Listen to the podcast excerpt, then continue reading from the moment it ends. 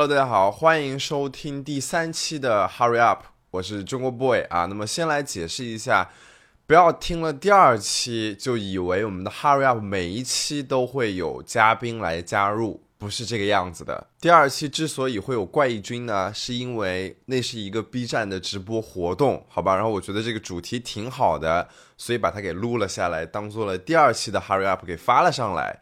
我们的这个节目呢，基本上还是会以我一个人的形式跟大家唠一唠啊，可能时不时的会来几个嘉宾吧，这个东西啊看情况了。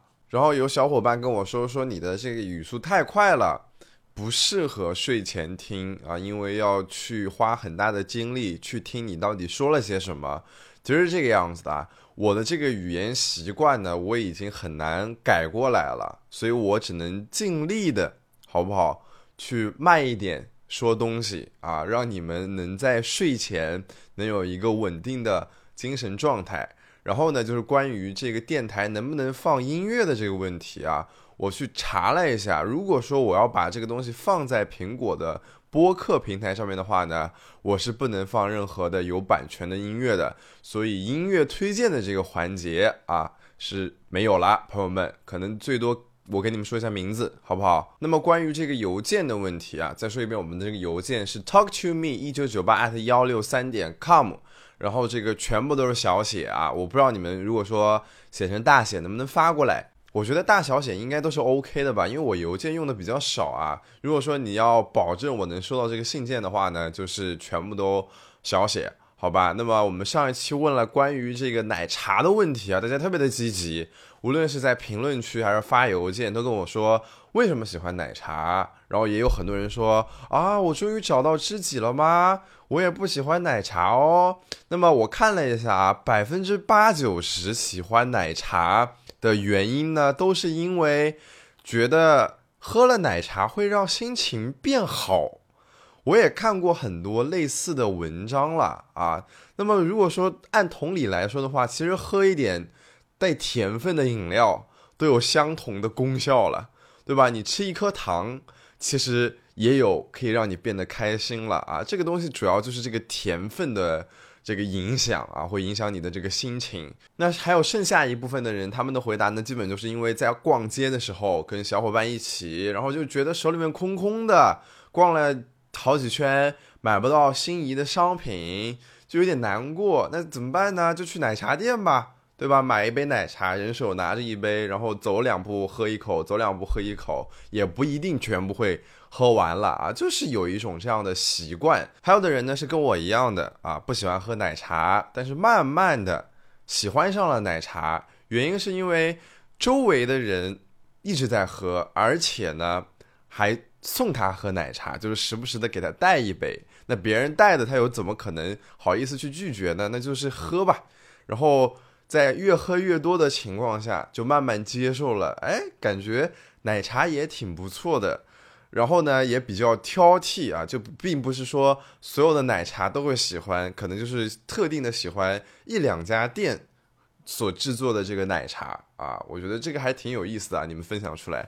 然后我这个人呢，我喝过很多的奶茶店，我找不到一家我喜欢的奶茶。可能我喜欢的这个奶茶店还在某一个小角落里面等着我吧。那么关于这个奶茶的故事啊，我们就先告一段落了。非常感谢大家的来信和在评论区分享过你们的这个买奶茶的经历也好啊，都非常感谢你们的分享。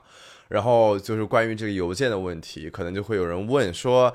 你每一封都会看吗？你每一封都会回复吗？我先说一下啊，每一封邮件我都会看的，但是不是每一封邮件都会回复，因为这会造成一个什么问题呢？因为首先大家发邮件的太多了，对吧？如果说我突然回复给了某一个人，他可能会在社交平台上面。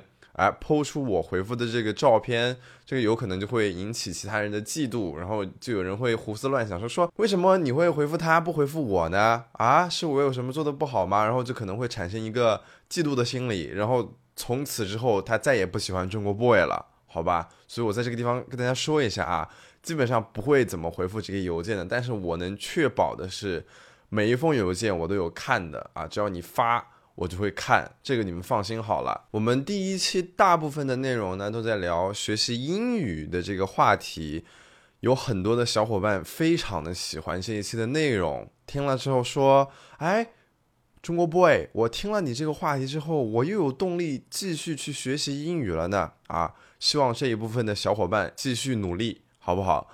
然后呢，就会有另外的这个衍生的话题了，因为我谈到了学习嘛，就有人发邮件说：“你能不能聊一下学习，比如说数学、其他科目的一些小技巧？”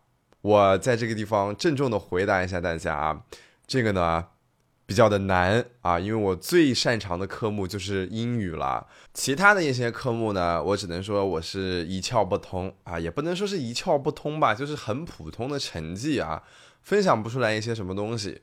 啊，我来简单讲一下数学吧，啊，这个数学还是挺奇妙的。其实，在上初中小学的时候，我的数学成绩。一直都是最好的，后面慢慢慢慢被英语给反超了啊！也有一个非常，我我都现在不知道为什么那个时候去补课，我的数学大概是从小学五年级开始我就去上补课班了，而且没有理由的那种。我现在想不出来为什么，因为我小学的时候数学成绩并不差，然后那个时候是因为。好像我奶奶看到我的周围的同学都在上补习班，就觉得我不能落下，然后我就顺理成章的也去了数学的补课班。然后那个补课班的老师呢，还不是外人，就是那个时候的班主任。小学的时候啊，然后上了两年小学的数学的补课班。哦，我想起来了，为什么去读这个补课班了？我们那个时候老师给我们教了一些。初中的知识啊，就是像是提前的预习一样的，为了上初中能有更好的数学的基础嘛，就上了两年的那个数学补课班。然后那个时候就感觉自己的这个数学成绩特别的好啊，在班里面一直都是前几名。然后上了初中之后呢，初一其实没有什么太大的压力了。然后到了初二，感觉大家周围的人又在上补课班，然后呢。又是这个大去所失啊！又跟大家一起去报了另外一个初中的数学补课班啊。这个老师呢，不是我们那个时候的班主任了，是我们同学的舅舅。说起来非常有意思啊，他的舅舅，他而且他的舅舅不是老师，他的舅舅呢是一个软件工程师，跟数学真的是完全不搭嘎啊。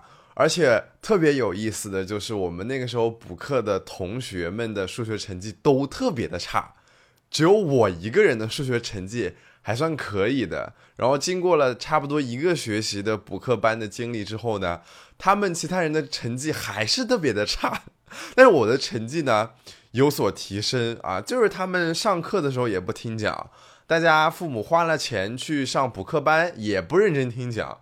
就我一个人在那个地方老老实实的做笔记啊，然后我跟大家说一下，初中的数学其实特别的简单，因为它的题型就那么几种，对吧？你们只要听老师认真说，了解了每一种，比如说几何题、函数题这种题型是什么样子的，大的题型有几种，然后它们对应的解法是什么样子的，记住公式就 OK 了，然后慢慢的。到了高中啊，事情就开始有所变化了啊。那么才上高一的时候呢，我的数学成绩还可以啊，因为那个时候还是想认真学习的。上了高二之后呢，就有一点飘了，去做视频去了，数学课就不怎么听了。但是呢，真的很恐怖啊，就是跟网络段子讲的一模一样。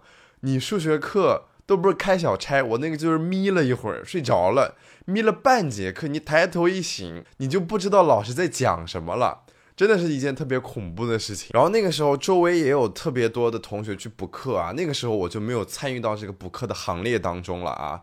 然后真的亲身经历啊，我跟你们说，我有一个同学从高一到高三一直都在补数学，但是那个数学成绩呢，感觉没有太多的提升。就是每一次考试啊，我是那种完全不怎么学数学的人了。那个时候已经变成，他的考试成绩可能就比我高一个二十分左右的样子。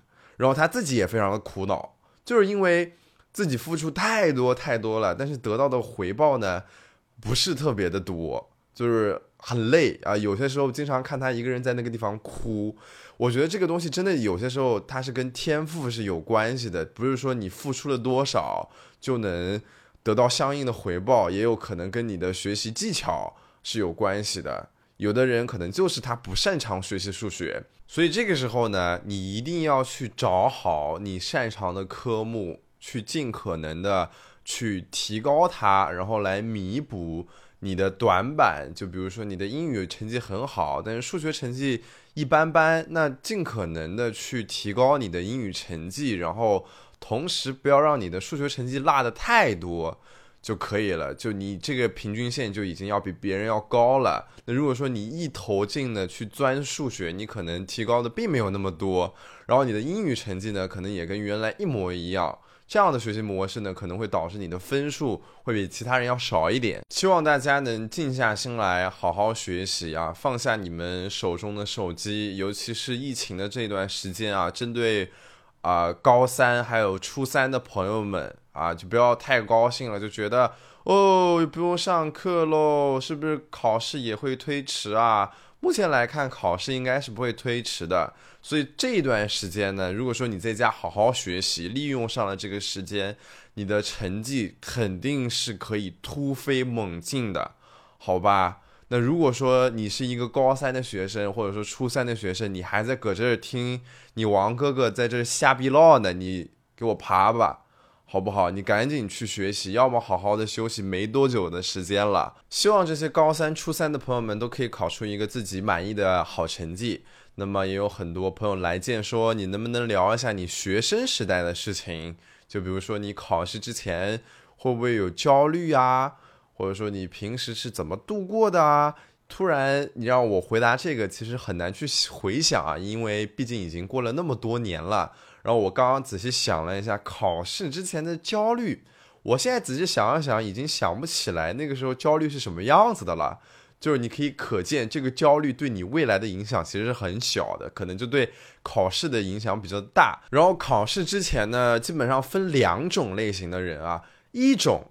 是放空自己啊，也不看书啊，什么也不做，就坐在座位上休息，要么就跟朋友、同学聊聊天，缓解一下内心的这个压力。另外一种呢，就是疯狂的看书、看笔记，还能记多少就记多少啊！我是属于后者。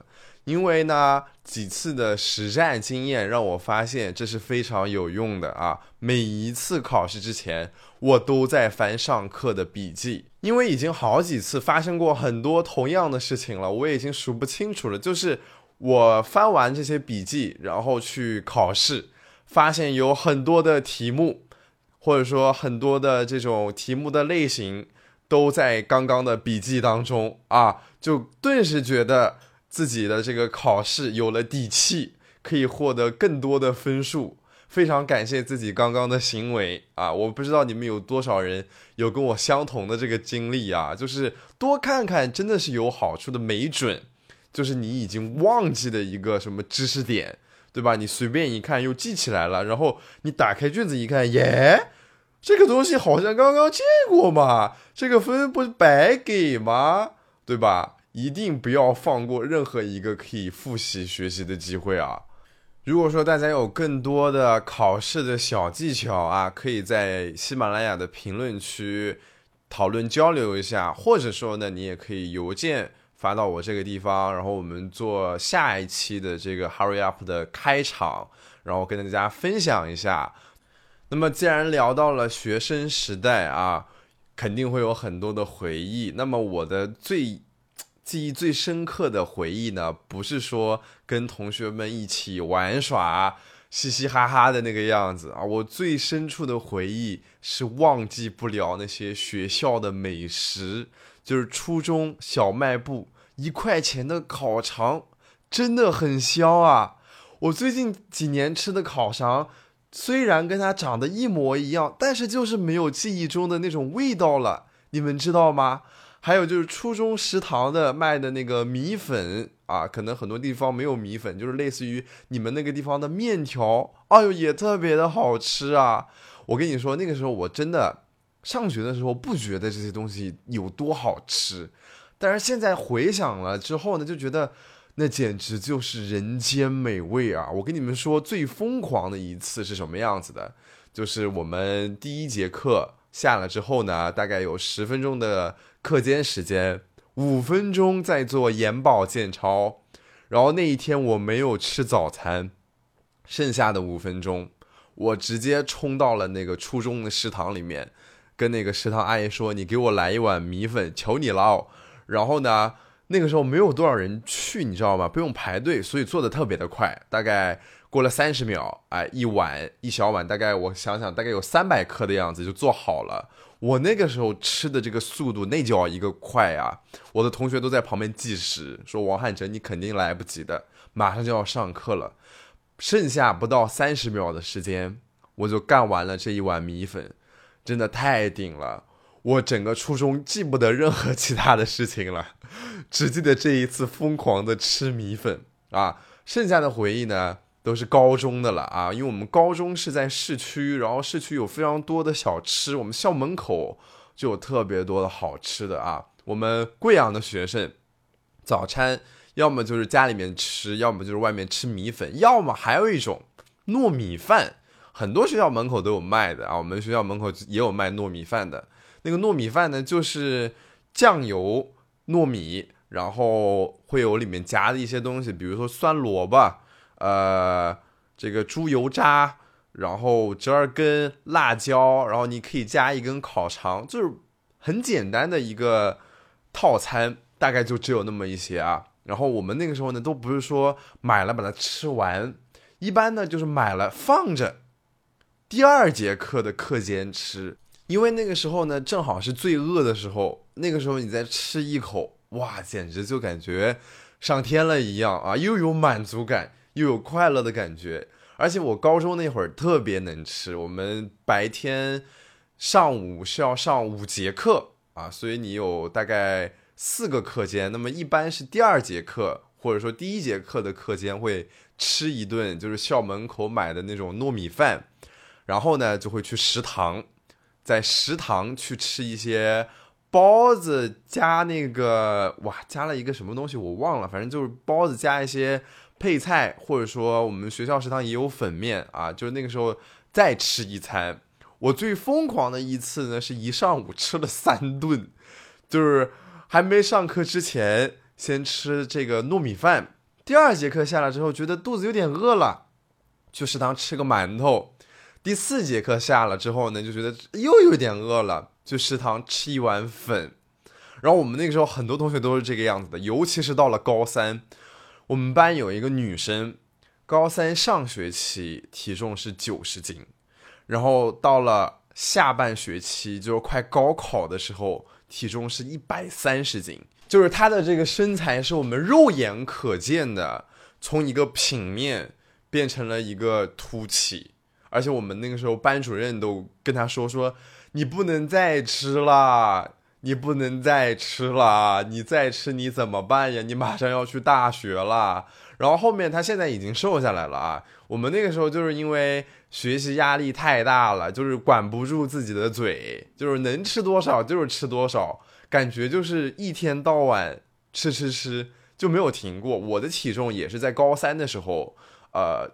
有所增长的，因为我高二的那个时候，我的体重才一百二，然后我到高三结束，我的体重基本上维持在一百四左右，你知道吗？那个时候其实我也没有什么太大的学习压力，我那时候都在做视频，就是感觉大家都在吃，我也不能落伍，那我就加入你们吧，好不好？我们一起吃，越吃越开心。那如果说你现在问我中国 boy，你想回到学生时代哪个时候呢？我能回答你非常准确的时间。就是高中啊，然后上第一堂课，或者说第一堂课结束，然后吃早餐的那个时候，哇，真的那是这一辈子最好吃的好吃的最好吃的最好吃的早餐了。我为什么要说那么多遍？真的太好吃了啊！我现在如果说有机会，我马上飞回我那高中门口，买一坨糯米饭，随便冲到一个教室，你们不要管我。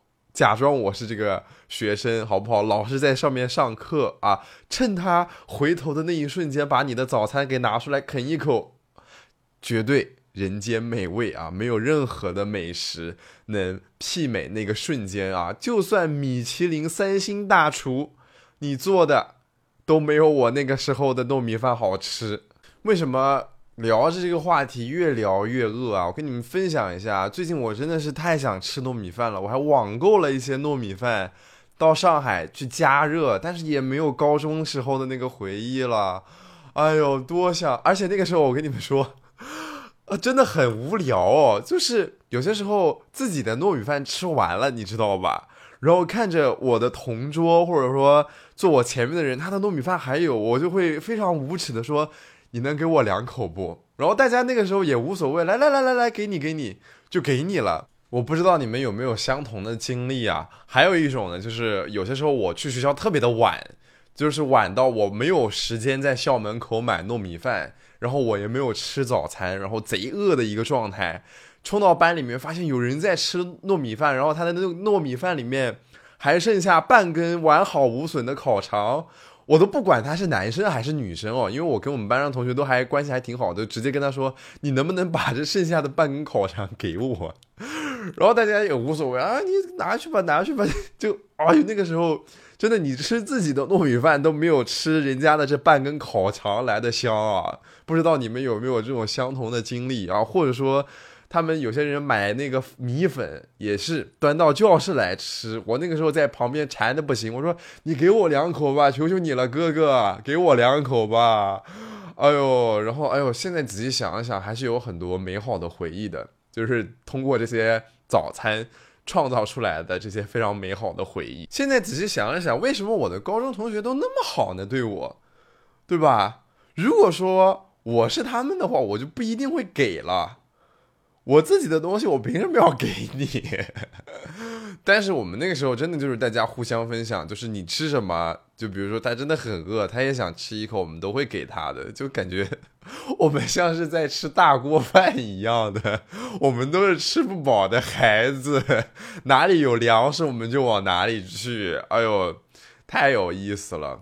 现在仔细想想，我们高中老师对我们也真的特别的好啊。就是虽然上课的时候很严厉吧，因为什么呢？因为我们那个高中的老师，无论是英语老师、数学老师，还是各科的老师，经常请我们吃早餐，你知道吧？就是你比如说，你在这里买糯米饭，他也在那里买糯米饭，然后他就顺便把你的这个账给一起结了。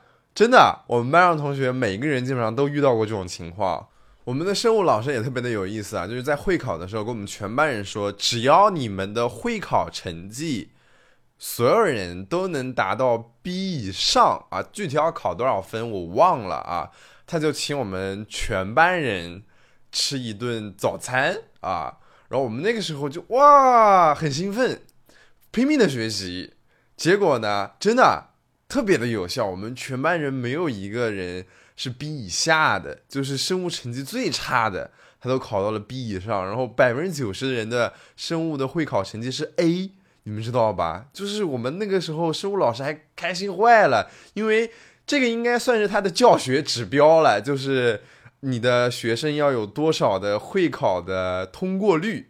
然后他的学生是百分之百，哇，骄傲的不行，直接第二天。大包小包的啊，他跟他的这个生物课代表一起扛了一一麻袋的那个糯米饭，还有米粉，就是大家选择不一样嘛，就放到这个班上。然后那一节生物课也没上啊，因为会会考已经结束了。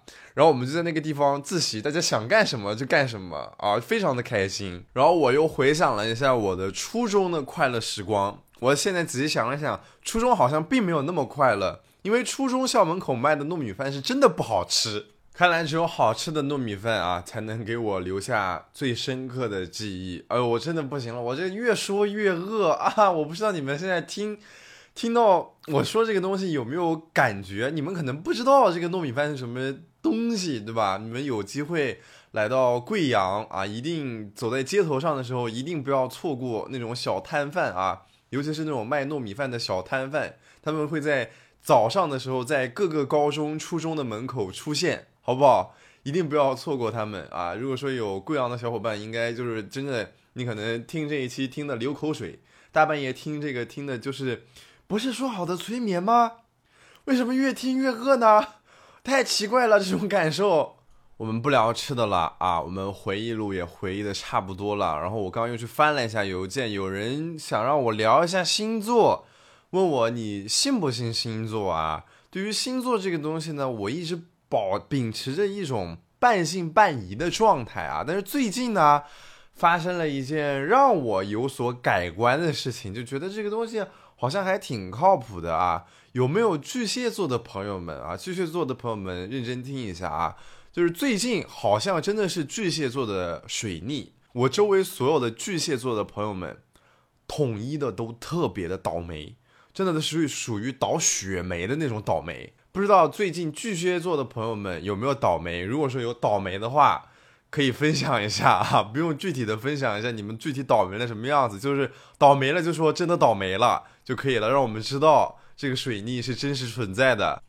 然后关于星座这个方面，其实我了解的不是很多啊，我最多只能把十二个星座给分清楚。然后我是知道有很多女生比较偏信星座这一块儿，男生其实并不是很在意啊。但是我认识一个男生，你们也知道啊，允星河啊，A.K.A 星座专家。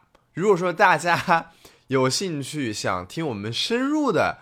去聊一聊星座这个话题，我们可以拉着允星河来做一期 Hurry Up，让他跟我们聊一下他对星座的一些见解。因为这个人真的很奇怪，就是我们每当聊到一个人，或者说每当聊到人的性格的时候，他必定会带着星座出场，他一定会说啊，这个什么双子座的人就是这个样子的嘛。我也想听一下他对星座的一些独特的看法和理解，好吧？我们真的是在刨坑哦。